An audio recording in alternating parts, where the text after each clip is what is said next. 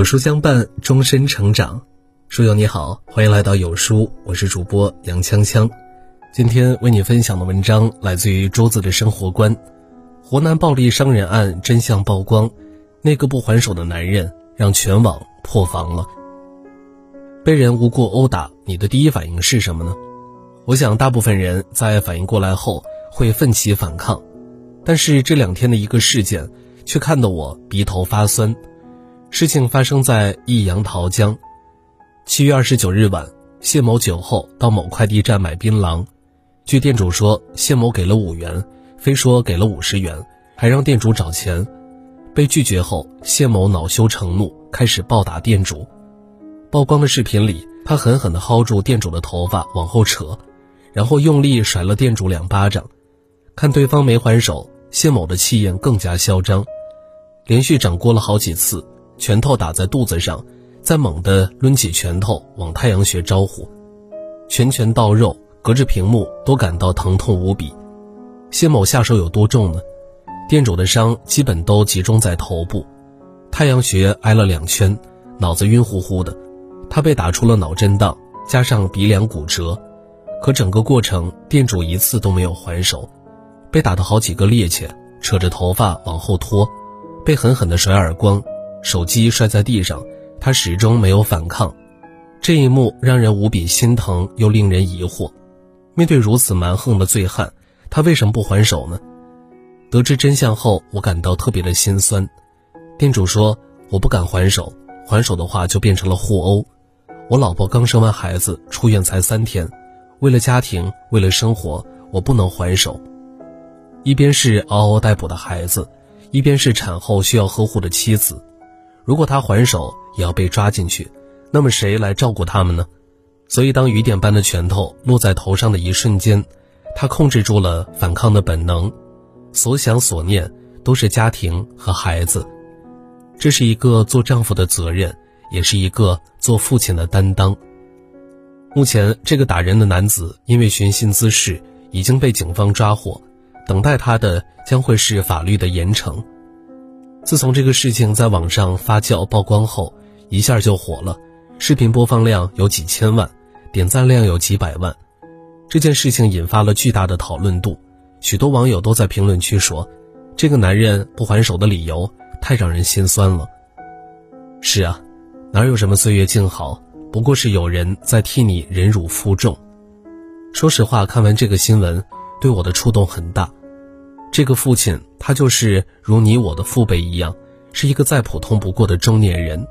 他们会为了生活而奔波，会为了工作受委屈，会遭遇被骂、被辱的场景。委屈、劳碌、艰辛是他们生活的常态，但只要一想到自己保护的人，他们就会选择默默吞下。背上重重的担子，是父亲两个字的全部分量。也许。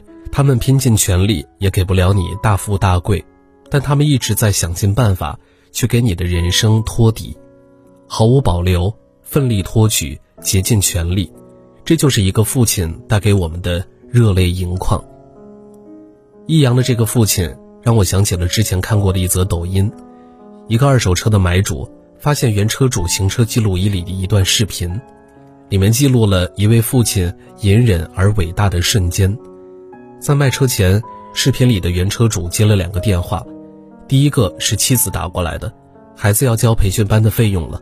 男人说：“小孩子的培训费我已经凑到了，我手上有钱，你放心。”应该是家里遇到了什么难关，妻子电话那头也在担心他，但他语气柔和，不断的安抚妻子，一连说了几个放心，让妻子不要担心。挂完电话，债主联系到了他。他说已经把车卖给了二手车行，明天打款过来，第一时间送过去。钱拖了这么久，真的不好意思。可是电话刚挂断，男人隐忍压抑的哭声传了出来，从啜泣到痛哭，他一边哭一边说：“太难了。”这一幕让人无比的心酸。卖掉车，他只能坐公交车去上班，可是这些钱却可以还债和给孩子交学费。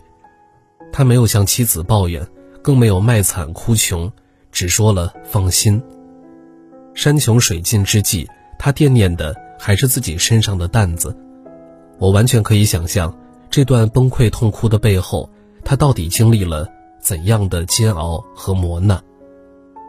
他们不是生来就是无比强大的爸爸，可父亲这个身份是软肋，也是铠甲。想起电视剧《归去来》中，王志文饰演的父亲对儿子说：“每一位受过挫折、吃过苦、挨过累的父亲，都会想尽办法让他的孩子能够免于生活的困苦。”无忧无虑地度过一生，不为斗米折腰，不为金钱媚骨。我的辛苦是想能够让你轻松一点。少时不懂其中意，长大方知父母恩。比起母爱的细腻柔软，父爱显得粗放而不善言辞。但每次有什么困难，都是这样的爱，如山一般挡在我们的面前，蕴藏巨大的能量。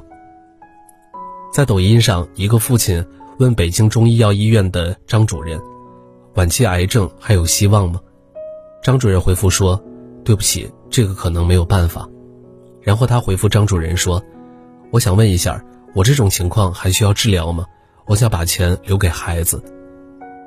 我想把钱留给孩子，这简单的几个字，却饱含沉甸甸的眼泪，让人一下子破防。”后来有网友一直盯着这个父亲的抖音，可是这个父亲的抖音再也没有更新了，但是他的头像依旧是他和两个孩子的幸福回忆。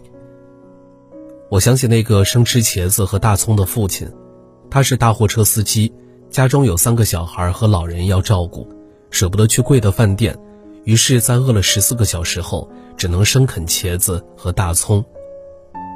我想了那个在宿舍只吃馒头喝白水的农民工，虽然他每天在工地干着粗重的力气活，需要吃肉补充能量，但是他为了节省下更多的钱给女儿读书，还是选择了压榨自己。我还想起了自己的父亲，年少敏感，物资匮乏，我也曾抱怨，为什么我的父亲给不了我优渥的生活。后来我才知道，高三那年。